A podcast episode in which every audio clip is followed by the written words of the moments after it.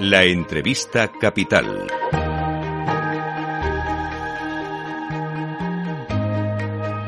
Luis Vicente Muñoz.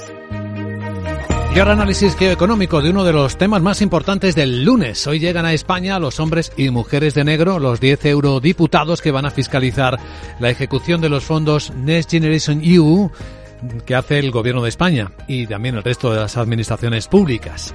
Nos acompaña Paloma Baena, es directora senior de Asuntos Europeos y Next Generation EU en LIC. ¿Cómo estás, Paloma? Muy buenos días.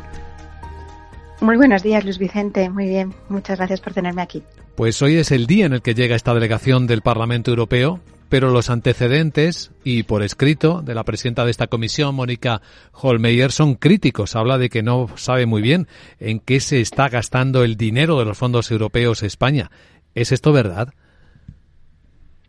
Bueno, creo que, que, hay que empezar, si te parece, por entender el contexto de la visita, Luis Vicente, ¿no? El Parlamento viene sobre todo a entender cómo se aplica el mecanismo de recuperación y resiliencia, que es parte de Next Generation, y es lo que da lugar al plan de recuperación de España, en un Estado miembro porque forma parte de sus funciones de supervisión de la ejecución del presupuesto por parte de la Comisión. Ahora mismo, dentro de esas funciones de supervisión, el Parlamento está en el proceso de dar el visto bueno al ejercicio de 2021. Y en 2021 es la primera vez donde se produce un pago asociado con Next Generation. Ese pago se produce a España por ser el primer país que presenta y que recibe un pago.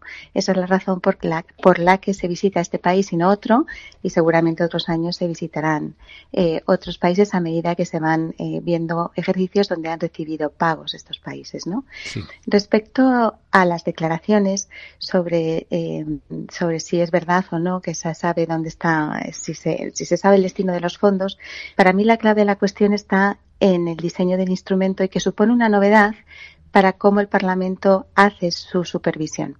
Y la clave es esta, es que es un pago por desempeño, es decir, se pasa a, pagar eh, contra la presentación de gastos a pagar por la presentación de resultados. Es decir, pasamos de un control de proceso a un, control de resultado y de objetivo. ¿no?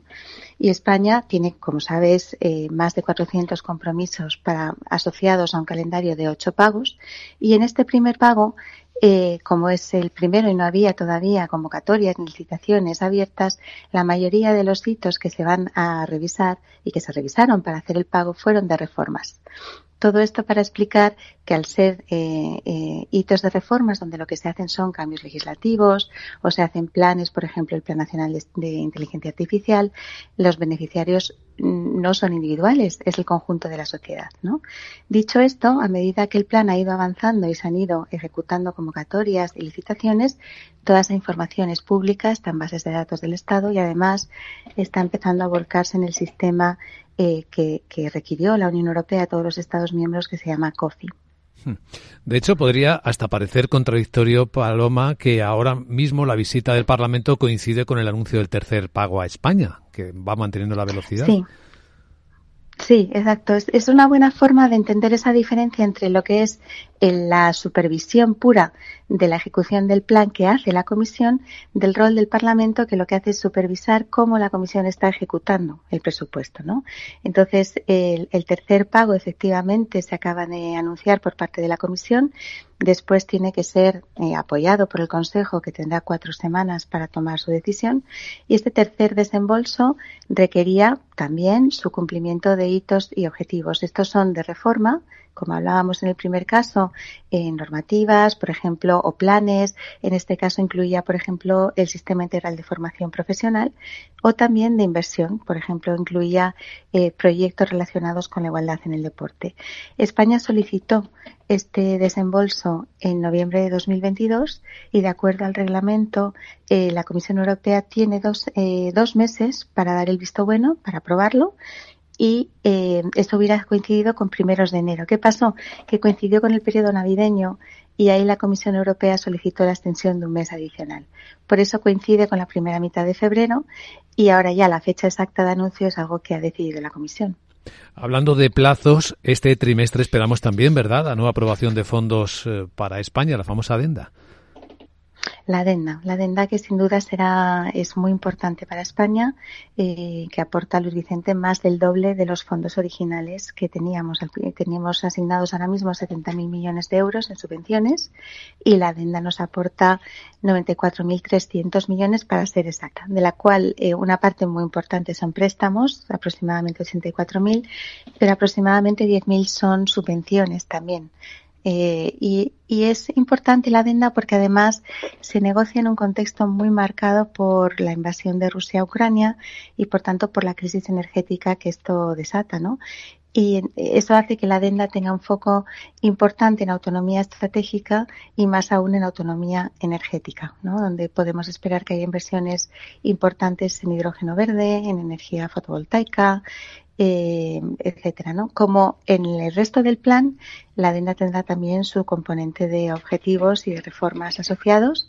Estas reformas también están muy vinculadas al concepto de autonomía en la materia energética, como decía, pero también industrial o digital. ¿no?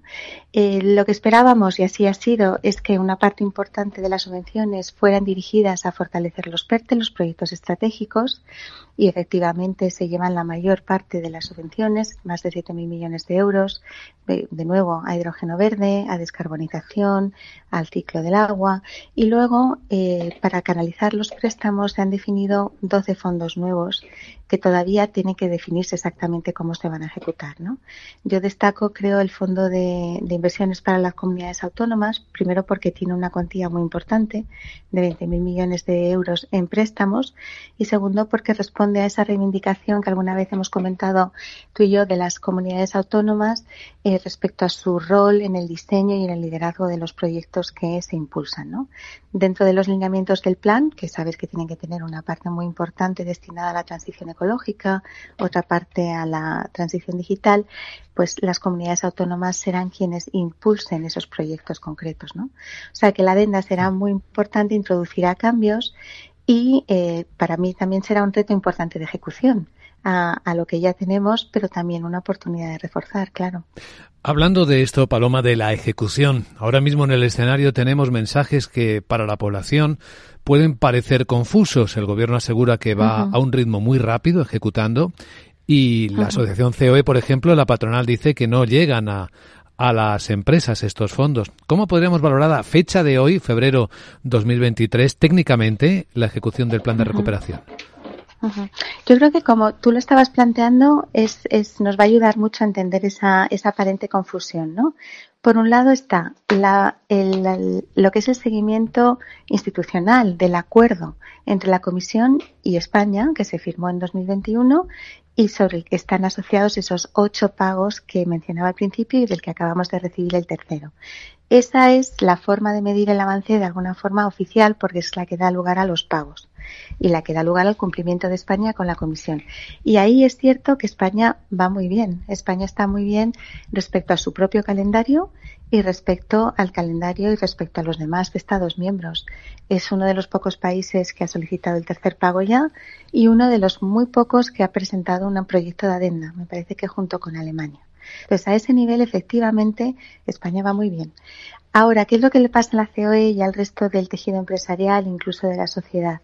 Que lo que quieren es ver esos fondos en proyectos concretos, que llegue a la economía real. Y allí es donde eh, utilizamos datos de compromiso y de gasto y donde tenemos que valorar, por un lado, un fuerte esfuerzo de compromiso en 2022 por parte del Gobierno, que es lo que nos permite después llegar a las convocatorias y a las licitaciones y donde realmente se ha avanzado mucho y estamos ya al 70% de los fondos comprometidos. De los fondos originales, de la adenda no, porque todavía no ha sido aprobada pero cuando empezamos a analizar cuántos de esos fondos comprometidos se han ejecutado, es decir, se han resuelto, ahí nos encontramos con que el año acabó con eh, aproximadamente un 50% de las convocatorias sin resolver. Es decir, que hace falta acelerar mucho en la parte de ejecución y en la parte de resolución para que los proyectos empiecen a avanzar. Y eso es lo que debe marcar el año 2023. Empezar a resolver convocatorias de una forma más ágil, para eso el Gobierno tiene experiencia ya de haber ejecutado varias durante 2022 y sabe qué mejoras podría introducir.